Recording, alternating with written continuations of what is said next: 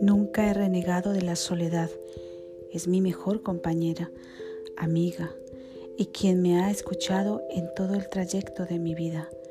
Siento que al estar sola me identifico más conmigo misma, pero estar sola no necesariamente es estar apartada del bullicio de la gente, no, pues en medio de ese bullicio también encuentro mi soledad y puedo hablar con ella y contarle mis cosas, mis locuras, mis desvaríos. Sí, porque sé que no me juzgará como hace el resto del mundo. Ella me escucha y me espera pacientemente a que le comparta lo que vivo, lo que pienso, lo que anhelo.